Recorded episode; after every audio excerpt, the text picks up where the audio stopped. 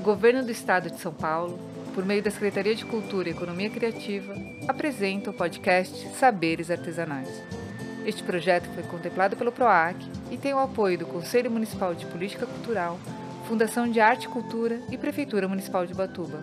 Este podcast é um produto do Fórum dos Saberes Artesanais que há três anos pesquisa e registra artefatos e seus artistas nas comunidades caiçaras, quilombolas e dos povos originários, além de artesãos que trabalham mesclando saberes com a contemporaneidade.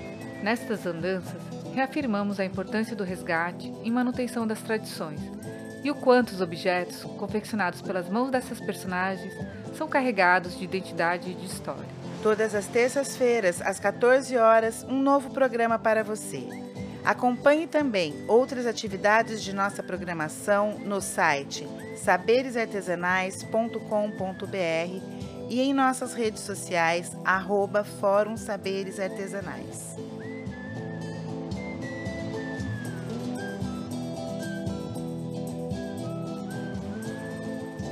E no programa de hoje, Carolina Labarca e Helena Sanches, idealizadoras do Fórum de Saberes Artesanais, relatam sobre a trajetória da construção do projeto e descrevem a produção dos podcasts durante as andanças pelo litoral norte de São Paulo, local onde encontraram personagens cheios de histórias para contar.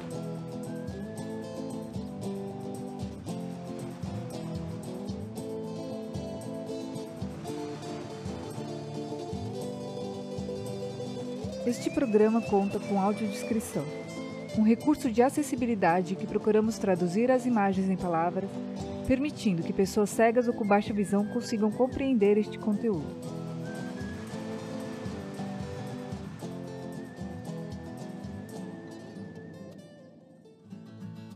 Olá, eu sou a Carol e estamos aqui na gravação do último podcast do terceiro Fórum de Saberes Artesanais. Fizemos 10 gravações de podcasts, onde entrevistamos artesãos, artistas e mestres que mostraram um pouco dos saberes artesanais de todo o litoral norte. Este último podcast, com o apoio da Secretaria de Cultura e Economia Criativa do Estado de São Paulo, que por meio do Programa de Ação Cultural nos permitiu realizar, vai tratar de mostrar a trajetória feita por mim e pela minha amiga Helena Sanches. Bom dia, senhores ouvintes.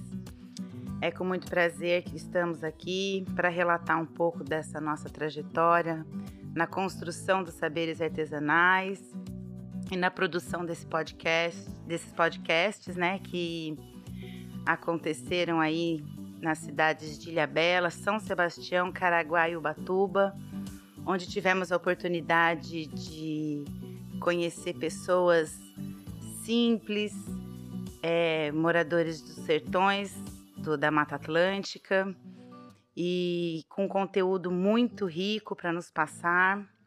E aí também vamos relatar um pouco de como foi a construção do Fórum de Saberes Artesanais. Né? Nós estamos na terceira edição e eu comprei o sonho da minha companheira Carolina Labarca de produzir o primeiro Fórum de Saberes Artesanais, que foi em 2019. É, o fórum ele surgiu da demanda de um grupo de artesanato que nós fazíamos parte. A Carol sempre com a necessidade de valorizar o, o saber artesanal, o artesanato em si, não se conformando com a situação dele de sempre ser visto como um artigo de feirinha, de estar nas calçadas e os próprios artesãos, né, a forma como viam o produto que eles fabricavam ela falou, Helena, vamos, vamos fazer um fórum? E aí eu comprei a ideia e, foi assim que começou, né, Carol? Foi. É que, na verdade, naquela, naquele tempo, a gente estava na batalha de um espaço, né?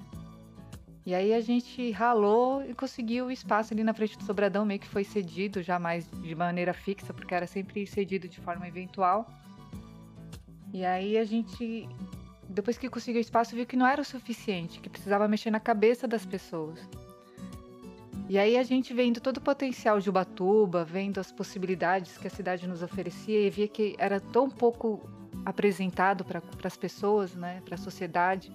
A gente, como tinha esse contato com o turista, eles nem sabiam que existiam aldeias indígenas, não sabiam que existiam comunidades quilombolas. Aliás, não sabem nem o que é uma comunidade remanescente quilombola. Então a gente achou que era hora de estar tá fazendo algo diferente. Como a gente fazia parte do Conselho Municipal de Política Cultural, que eram as demandas são ter esses fóruns setoriais, né, para tratar sobre o tema.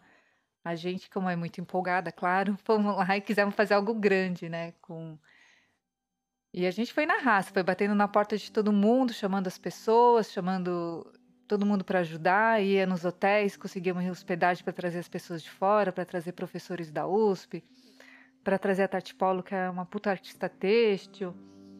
É, fomos pedindo restaurante, comida para poder pagar essa galera, para poder pagar a equipe que estava ajudando a gente. Fomos no aquário, fomos no aquário pegar o auditório, o Festival Guarani Cultural, que meu foi foi essencial naquele primeiro momento, que cedeu um espaço dentro do evento para a gente poder estar tá fazendo o, o, primeiro fórum, né? Agradecer aí especialmente ao Paulo Mota, ao Zeca, ao Pedro. Pedro e o. Ai, gente, desculpa, é que são tantas pessoas. E o. Alvinho. Foi muito importante, assim, o apoio deles, incondicional, né? Eles ainda ajudaram dando dicas, ó, oh, vai lá no aquário, vê se consegue o auditório. E a gente, como é muito cara de pau, né? Ia na hora, né, Helena? E é, e aí foi. Foi o que a Carol falou, né? A gente construiu esse primeiro fórum sem um real batendo de porta em porta e os empresários abraçaram a nossa ideia e foi um evento maravilhoso. Foi muito gratificante a gente poder ver reunido dentro do auditório, junto com acadêmicos, lideranças das comunidades, empresários. A gente vê lá dentro no, no como público, como assistindo as comunidades quilombola, indígena, os caiçaras presentes ali, opinando, né, é, colocando as demandas deles também. E a partir desse fórum nós construímos né, uma carta de intenções.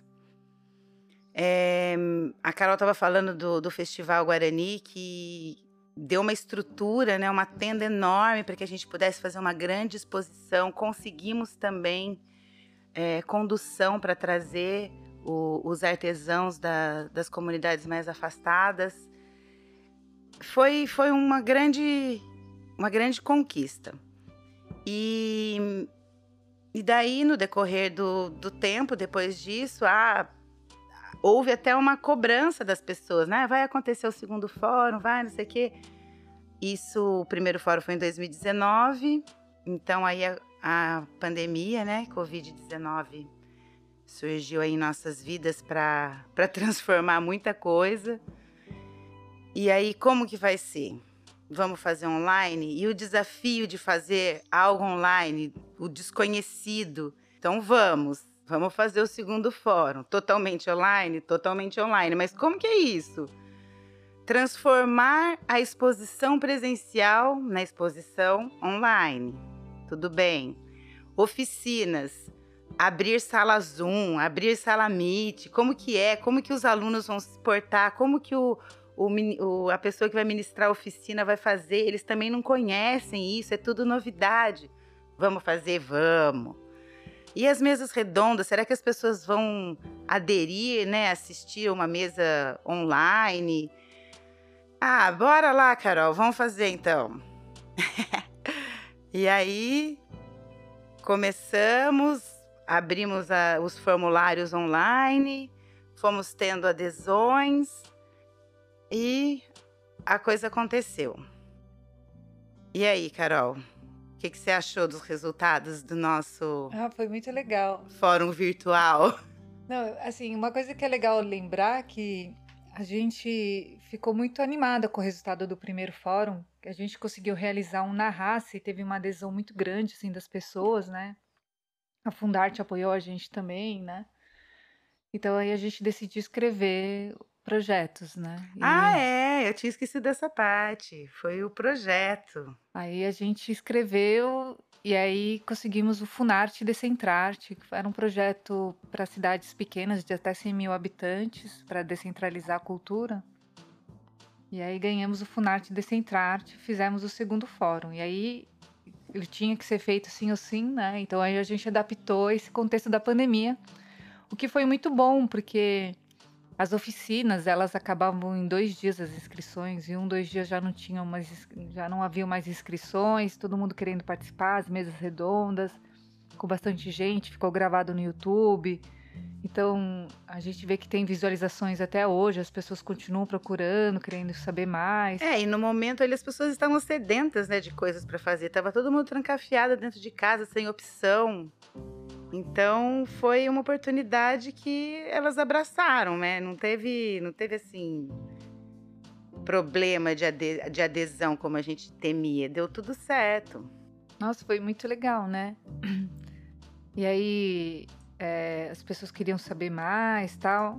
Aí, no terceiro fórum foi continuando essa saga de escrever projetos, a gente conseguiu um projeto, um edital maior, que é o PROAC, que é bem mais concorrido que o da Funarte, um valor é, financeiro bem maior do que o da Funarte.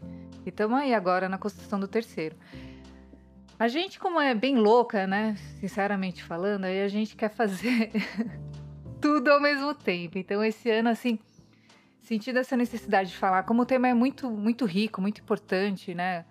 Pô, o trabalho artesanal tá acompanhando as pessoas desde o começo, que o ser humano existe, ele trabalha, né? Ele faz artesanato, porque para ele poder evoluir, para fazer os seus utilitários, para fazer suas roupas, para se aquecer, para construir suas casas, tudo envolve um saber artesanal. Então a gente achou que tinha que falar de todas as formas possíveis. Então estamos aqui conversando com você pelo podcast, né? É, porque como se não bastasse o que a Carol já tinha vislumbrado para o presencial, que eram vivências, mesas redondas, exposição e oficina, no primeiro presencial, no segundo online. Então, a Carol, vamos fazer o terceiro presencial e online. E além de tudo isso que a gente tem, vamos fazer podcasts e vamos fazer a primeira mostra de saberes artesanais do Litoral Norte. Vamos, Carol, quantas pessoas? Três! Bora lá então, vamos fazer! É, esse ano a gente trouxe a Ive pra perto da gente, que também é outra louca, né? é, que tem que ser um pouco aceitou a, a, demanda, né? E tá aí, né? A gente fala assim, né? É, é cansativo, é exaustivo, mas ao mesmo tempo é prazeroso demais. É, eu me formei em jornalismo, o, o meu projeto de. O meu trabalho de conclusão de curso foi sobre a descaracterização da cultura caiçara. Eu tinha feito já um rolê aí pelos sertões de Ubatuba, pelas praias de Ubatuba, né, conhecendo os caiçaras tradicionais, me apaixonando pela, pelo respeito que eles sempre tiveram com, com o decorrer natural das coisas, né, como respeitava a natureza.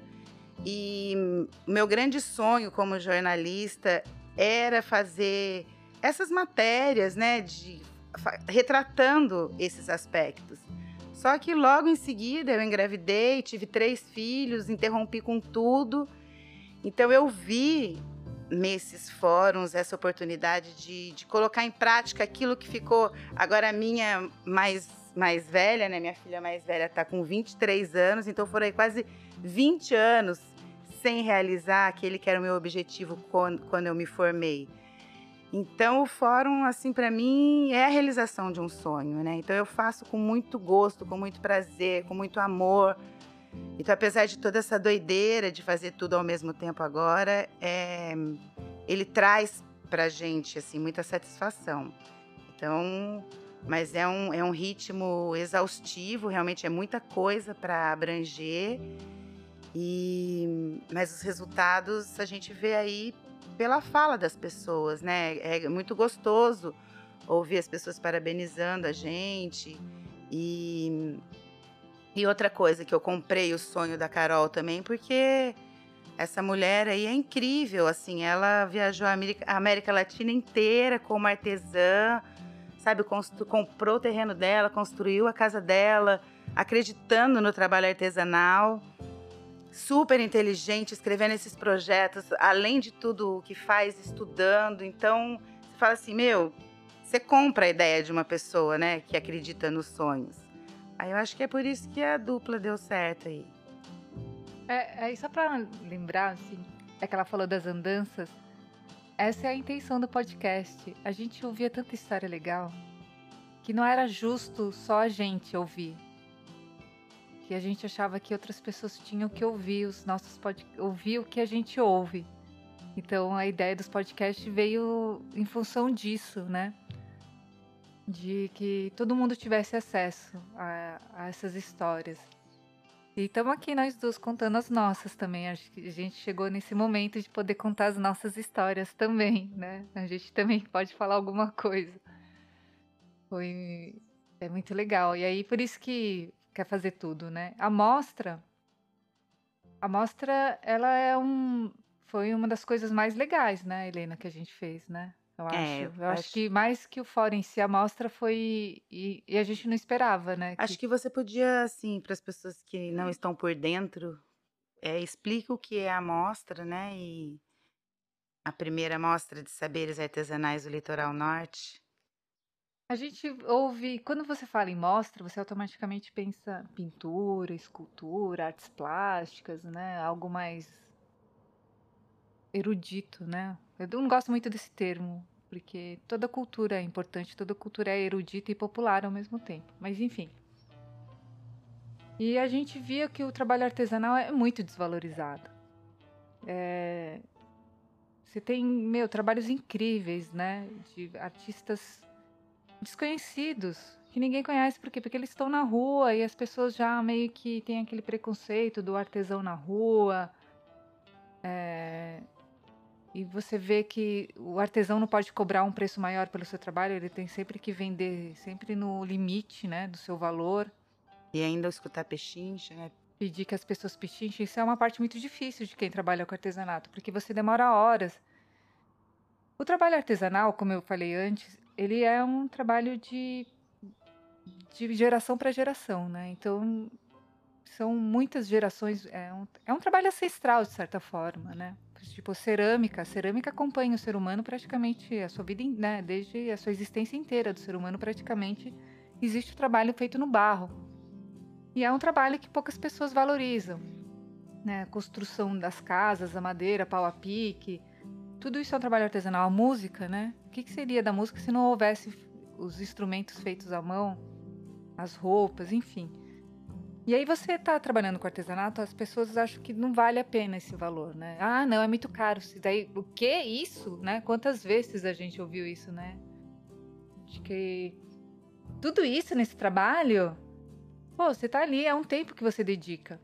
Enfim, então a mostra veio nessa nessa intenção assim de quebrar paradigmas, né? De mostrar que aquele trabalho é um trabalho importante, que deve ser valorizado, que deve ser visto como arte, que tem que se colocar numa galeria, numa sala de exposição, as pessoas têm que contemplar, olhar, refletir, ter todo aquele aquele contexto quando se vai numa exposição mesmo, né, numa Bienal, numa exposição no MASP, ter esse mesmo respeito, essa mesma devoção à arte. Então essa foi a primeira mostra dos saberes artesanais. É, então a gente está aqui falando dos dois novos produtos do Fórum de Saberes Artesanais, né? A primeira mostra de saberes artesanais do Litoral Norte e os podcasts. E a Carol aqui falando, né, do, do trabalho que se tem para fazer uma, uma peça artesanal. Eu vou relatar aqui um pouquinho. A gente vai fazer uma retrospectiva, né, do que, do que, dos podcasts que foram produzidos, que foram 10. É, então, para exemplificar isso que ela falou, vamos pensar num, numa cestaria indígena da aldeia Boa Vista. Então, para você produzir um cesto indígena, você tem que buscar a taquara. Começa por você ter que ter um entendimento do ciclo natural das coisas. Você tem a lua certa, você tem que estar com o tempo seco para pegar essa taquara, para fazer aquela cestaria. A taquara só dá no alto do morro, então você vai ter que subir um morro de duas horas, colher a taquara, limpar, é, tecer. Isso aí você já imagina. É duas horas para subir o morro, duas horas para descer o morro, umas quatro horas para você confeccionar o cesto. Aí você tem um produto final lindíssimo. É um produto que é inspirado nesse contato direto com a natureza, porque eles fazem os desenhos dessas cestarias inspirado em escamas de cobra, flores da Mata Atlântica. E aí você pega e coloca ali um cesto a 70 reais e tem que escutar. Nossa, mas tudo isso? Então acho que é nesse ponto que, que as pessoas têm que valorizar. E estando esse cesto numa mostra, ele ganha um outro olhar. E a gente tem visto né, o, o resultado é, do que está lá, as pessoas já encomendando diretamente com os artesãos que, que aceitaram participar desse nosso produto, né? E, então, eu estava contando da trajetória. A primeira, a, o primeiro podcast a gente realizou com indígenas da aldeia Boa Vista, essas que nos levaram para conhecer esse processo, né, de de coleta de material. Nosso primeiro podcast foi com mulheres indígenas e líderes, né, que foi a Luísa Querechu e a Ivanildes Pará, das aldeias Boa Vista e Rio Bonito, aqui de Ubatuba. A aldeia Boa Vista fica no Prumirim e a, e a Rio Bonito fica no sertão da Itamambuca. E elas relataram sobre o universo feminino e as tradições através da confecção artesanal de seus utilitários. Daí, no próximo episódio, qual foi mesmo, Carol? Você lembra? Do Mário Gato. é o que a gente estava falando das, dos instrumentos musicais. A Rabeca, fazendo a Rabeca tocar. Nossa, isso aí foi recorde de audiência, né? Mário Gato leva E o Marinho. O Mário Gato e o Marinho. Foi muito legal, porque eles contam os causos, né? Eles têm aquele jeito bem legal de contar a história. E mostrando a, a façanha de fazer instrumentos, né? De voltar, porque Batuba tinha os seus instrumentos musicais e todos, né? A história de Batuba, depois do, do quando teve o declínio econômico das fazendas de café e cana-de-açúcar, ele, Batuba caiu num, meio que num isolamento, né? É, deixou de ser o principal porto do Brasil e, e aí ficou um pouco isolada entre o mar e a montanha. Então as pessoas faziam todos os seus utilitários, faziam todos os seus artefatos. Tudo eles tinham que fazer, né? E aí faziam seus instrumentos musicais. E aí quando chegaram as primeiras os primeiros violinos industrializados, né? E aí eles pararam de fazer seus seus instrumentos, aí o Mário Gato com essa galera começaram a retomar esses saberes, né, Helena, de de fazer seus próprios. voltar a fazer seus instrumentos. Porque eles tinham parado uma época, né? Segundo o Mário conta pra gente. Que aliás, vocês têm que ouvir esse podcast. É, e além de fazer os instrumentos, o resgate do, do fandango caiçara, né? Porque o fandango caiçara, ele. ele é, traz consigo é, muita tradição e você consegue colocar pessoas mais velhas com pessoas mais jovens. E isso é muito positivo, né? Porque a gente aprende com os mais velhos, né? Então, fica ali dentro mesmo, dentro do grupo, essa transferência de saberes, de valores, você aprender e ensinar. Então, você vê aí é, nesse podcast o relato do Marinho e do Mário Gato, que são pessoas mais jovens, que aprenderam com os mais velhos e que estão passando para os mais novos. Então, ali mesmo, de geração em geração, que a gente sabe que a tradição precisa disso para perdurar, né? É um, é um exemplo bem, bem forte dessa, desse passar de, de saberes. E o nosso terceiro podcast, a gente foi a se aventurar lá para as cidades irmãs, cidades vizinhas, né? Então a gente começou em São Sebastião com a última discípula das paneleiras, a Sirivanov, que ela aprendeu com a dona Adélia Barsotti, a maior mestra paneleira do bairro de São Francisco, São Sebastião. É, é incrível assim como a gente aprende, né? E ela relatando é, esses fazeres das mulheres paneleiras lá no bairro São Francisco, toda a tradição, a, a precisão na, na, confecção dessas panelas de barro, né, para elas não, não trincarem. Então que a dona Adélia ensinou para ela experimentar o barro. O barro tinha que ter gosto de ferro para poder estar tá no ponto certo.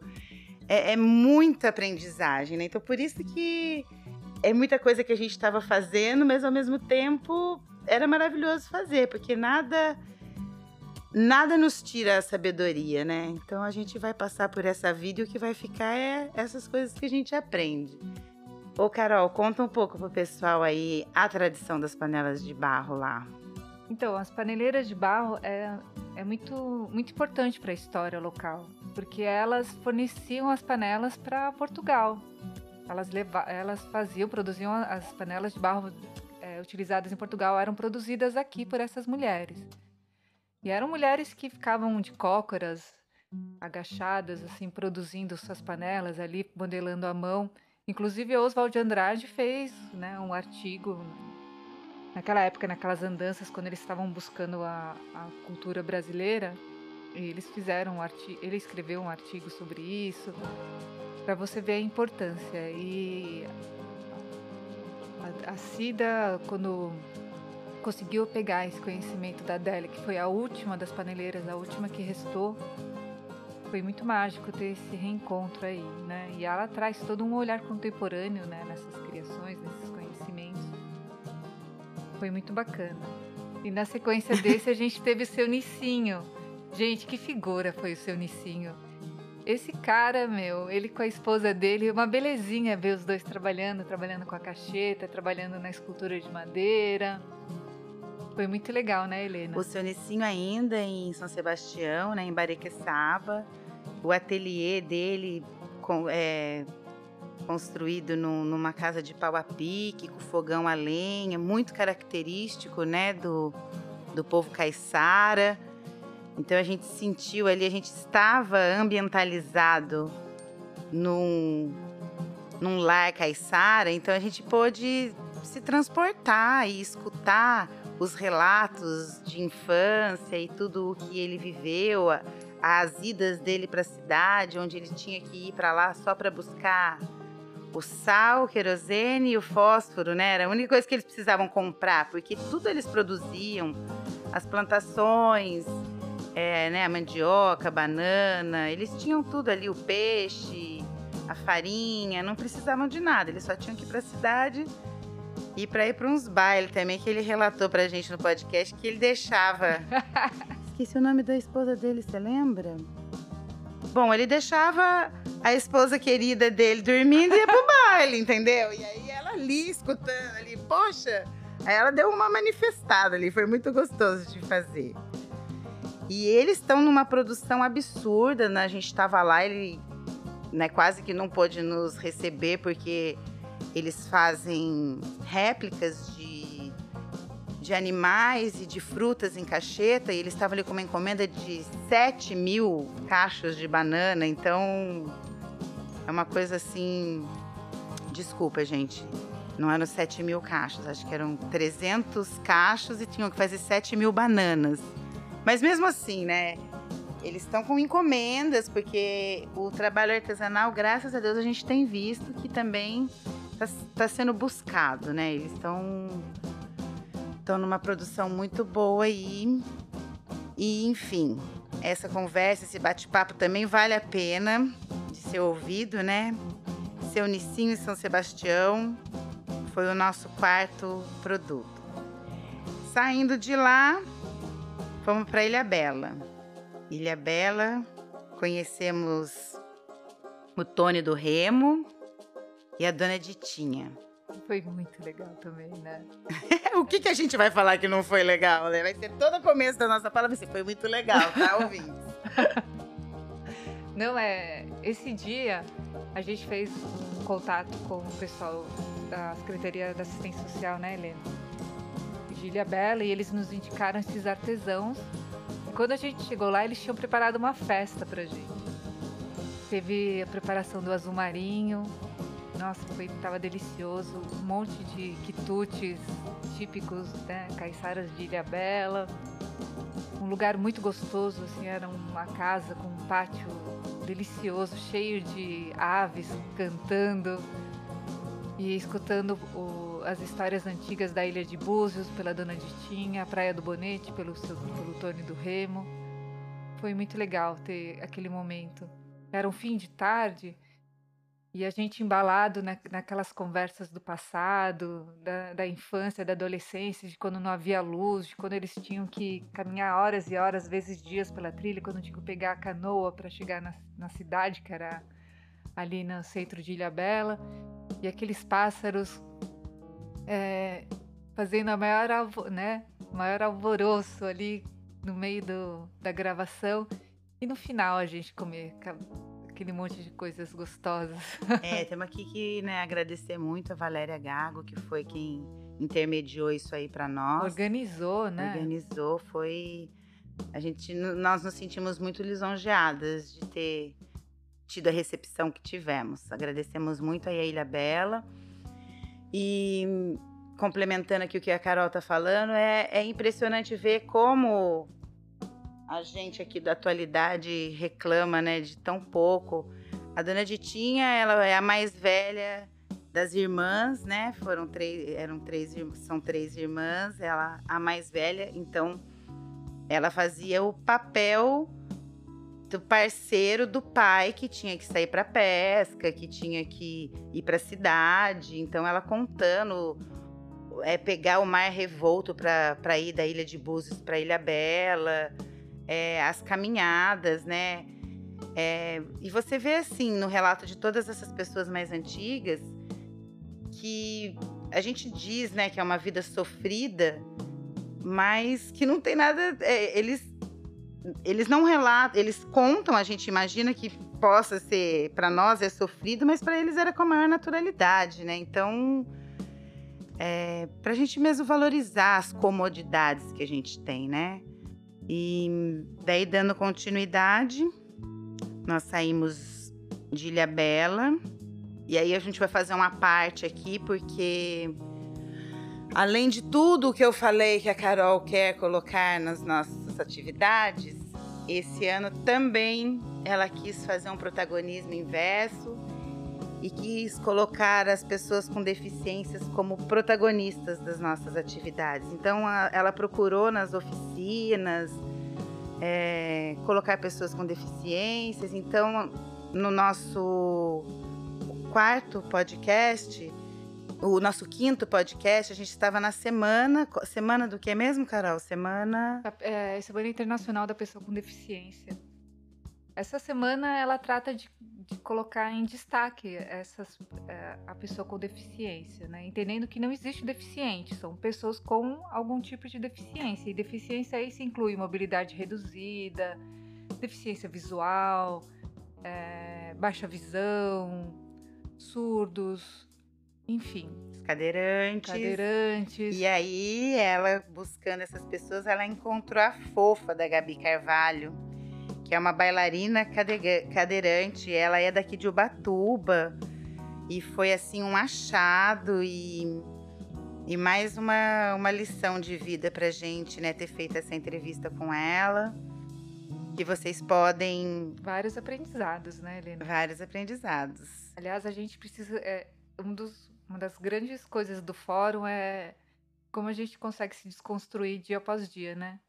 É, e ela mostrou nesse podcast, ela fez a gente refletir sobre a importância da inclusão e da acessibilidade, né? Que aí a gente vê que a gente está extremamente atrasado em relação à acessibilidade no nosso país. Então ela relata, né, modelos lá de fora que a gente devia de trazer e praticar para cá. A gente andando aqui em Ubatuba para pedir o apoio para construir o fórum, vários departamentos públicos que a gente entra que não tem uma rampa, é tudo escada, né? Então você fica as calçadas. A gente começa a ter esse outro olhar. É, aí vocês podem conferir, essa, é, toda essa conversa no podcast Queremos Acesso com Gabi Carvalho. Nosso quinto podcast. Ah, que rico que foi também, né? Conhecer o Carlo Cury. O cara tem um museu na casa deles. É, você entra lá, a sala dele, você fica assim, horas. várias gavetas vão se abrindo e prateleiras e o ateliê e o quintal. Fala aí, Carol. Nossa, não para. não para, não para, não para, não. e ele é, putz, muito especial também. Ele, inclusive, na nossa ação presencial. Foi muito bom mesmo. E na nossa ação presencial, ele vem com uma vivência onde ele vai fazer uma exposição, porque ele é um pesquisador, ceramista de mão cheia, né? Ele foi mestre da, um pessoal daqui de Ubatuba. É, e ele vai trazer para gente parte desse acervo que ele adquiriu nessas pesquisas que ele fez nas aldeias indígenas do Brasil todo aí. É imperdível. E você pode saber um pouco do que você vai ter nessa vivência, que vai acontecer no dia 29. O tema dela vai ser das tecnologias ancestrais aos dias de hoje.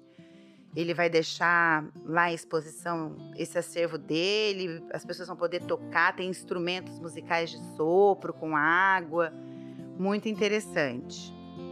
E aí o sexto, a gente continuando em Caraguá, vamos conhecer Luana Cogos, uma mulher que trabalha com a fibra da palmeira. Do coqueiro, né? Com coqueiro, palmeira do coqueiro. a folha do coqueiro trançado, que ela faz utilitários, chapéu, cestaria, material de decoração. É, e a história de vida dela, né? E para reafirmando ainda a questão da, da geração, da tradição, né? Então ela aprendeu tudo com o pai dela, observando o pai dela. E ela é muito generosa, ela tem muito prazer e satisfação em ensinar. Então ela conta, ela participa da feira de artesanato de Caraguá e ela conta que ela confecciona ela não tem problema nenhum de, de ensinar as pessoas que ficam ali por perto dela, que querem aprender o que ela faz. Então a gente vê esse desprendimento, né, de não querer o saber para si, né? Ela aprendeu com o pai dela que o saber tem que ser transmitido e ela pratica isso da forma mais linda possível. Estaremos com ela também presente na nossa exposição, que vai ter de artesanato durante a ação presencial do Fórum de Saberes Artesanais. A gente já está dando esse toque aqui, né, para o pessoal não perder de ir lá visitar. E saindo de Caraguá, voltamos para Ubatuba com as antigas histórias da caçandoca com a dona Dolores. foi muito louco, esse dia foi bem legal também. Nossa, mais uma vez, bem legal. é, porque essa daí é, é do território tradicional, com vivências da juventude junto à comunidade quilombola, lá da Praia da Caçandoca, no extremo sul de Ubatuba o linguajar dela, ela tem. Eu esqueci a idade dela. No, já, é, já é mais de 90 anos. 94 né? anos. 94 Meu, anos. Lúcida. Extremamente lúcida, mas que conserva ainda um linguajar lá, né, lá de trás. Então você você vai ter oportunidade de, de ouvir um sotaque quilombola. Eu vou chamar de sotaque quilombola, nem sei se existe isso, mas eu tive essa percepção e as dificuldades que ela passou, o preconceito com, com a questão da cor por causa do, do namorado que era branco e aí o, o que ela passou com a família. Eu acho que é muito legal ver essa superação do que ela passou, que ela relata e como ela mostra com simplicidade que os obstáculos estão aí, as dificuldades estão aí para serem passados. Gente, que mulher sensacional, né? Foi muito legal. E ela também mostrando como a infância dela foi permeada por todos esses saberes artesanais, né? Dela fazer os balaios dela, dela fazer as roupas. A cama de taboa. Cama que é isso, né? As nossas andanças a gente quer conhecer esses saberes, a gente quer ver como que era o mundo antes, né? A roça, né? A roça, é... que também é um saber artesanal, né?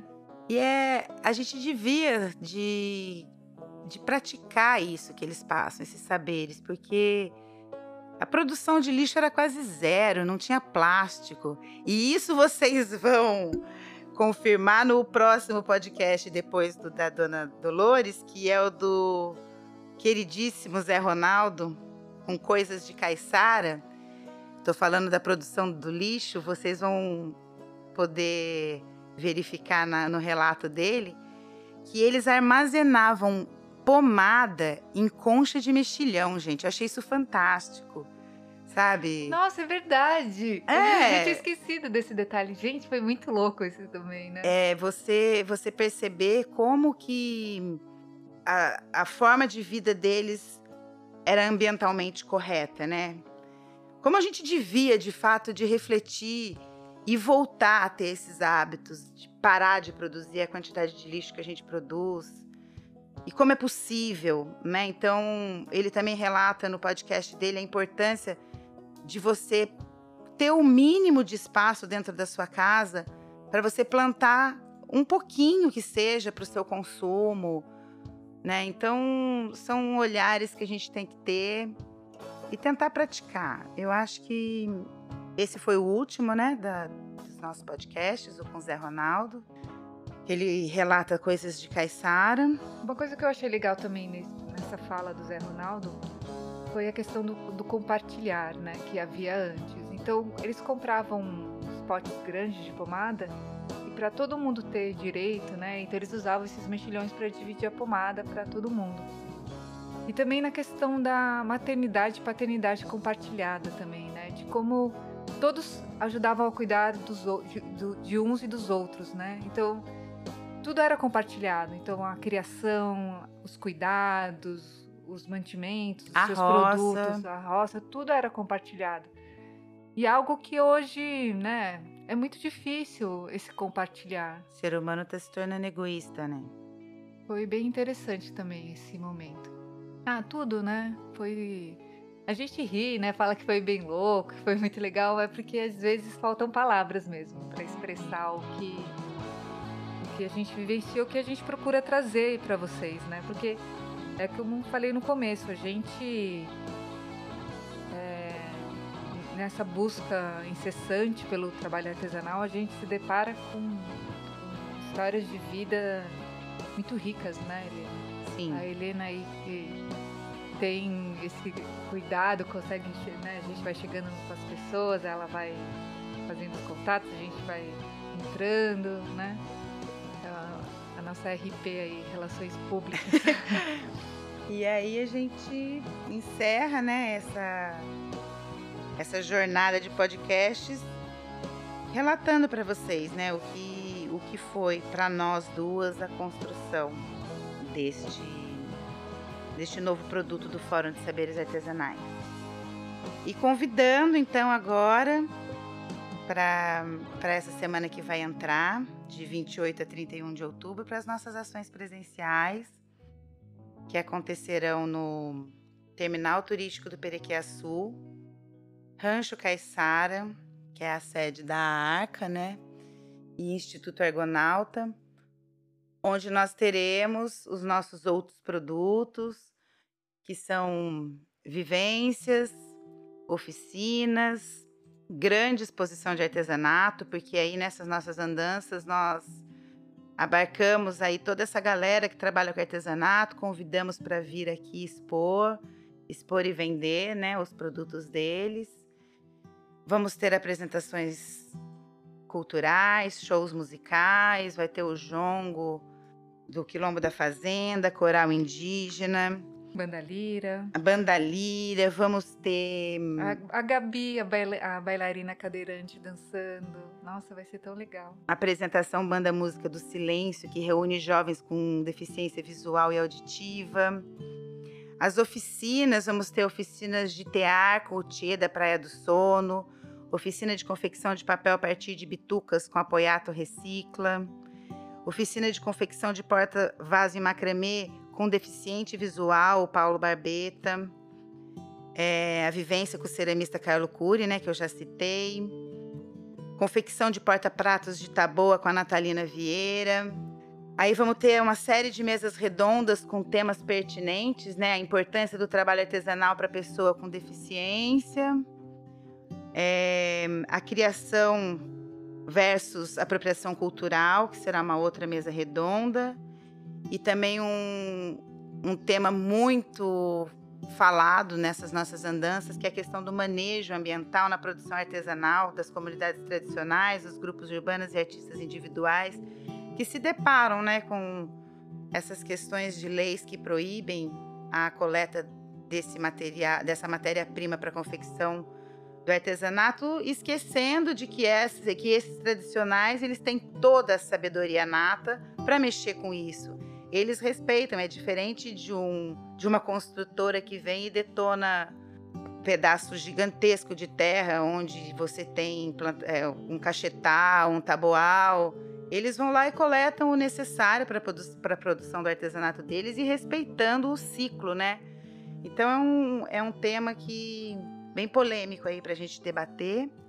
É, então vamos ter também oficinas com, com o pessoal da USP que vai ensinar o uso da madeira a partir da, das podas urbanas, né? O, os restos das podas urbanas para eles serem transformados em arte.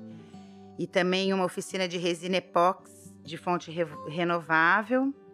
E é isso, a nossa programação tá assim imperdível. Não é por nada não. Ah, a vivência indígena, né, com produção de acessórios de miçanga com as indígenas do Rio Bonito. Lembrando que se você não, se você ouvir esse podcast depois do dia 28 e 31 de outubro de 2021, tá tudo no site www.saberesartesanais.com.br, no nosso canal do YouTube Fórum Saberes Artesanais, Facebook e Instagram também, arroba Fórum Saberes Artesanais. E é isso, pessoal. Nos despedimos aqui. Carol, valeu aí a companhia. Sempre, né, Helena? Tamo junta, baby. e é isso.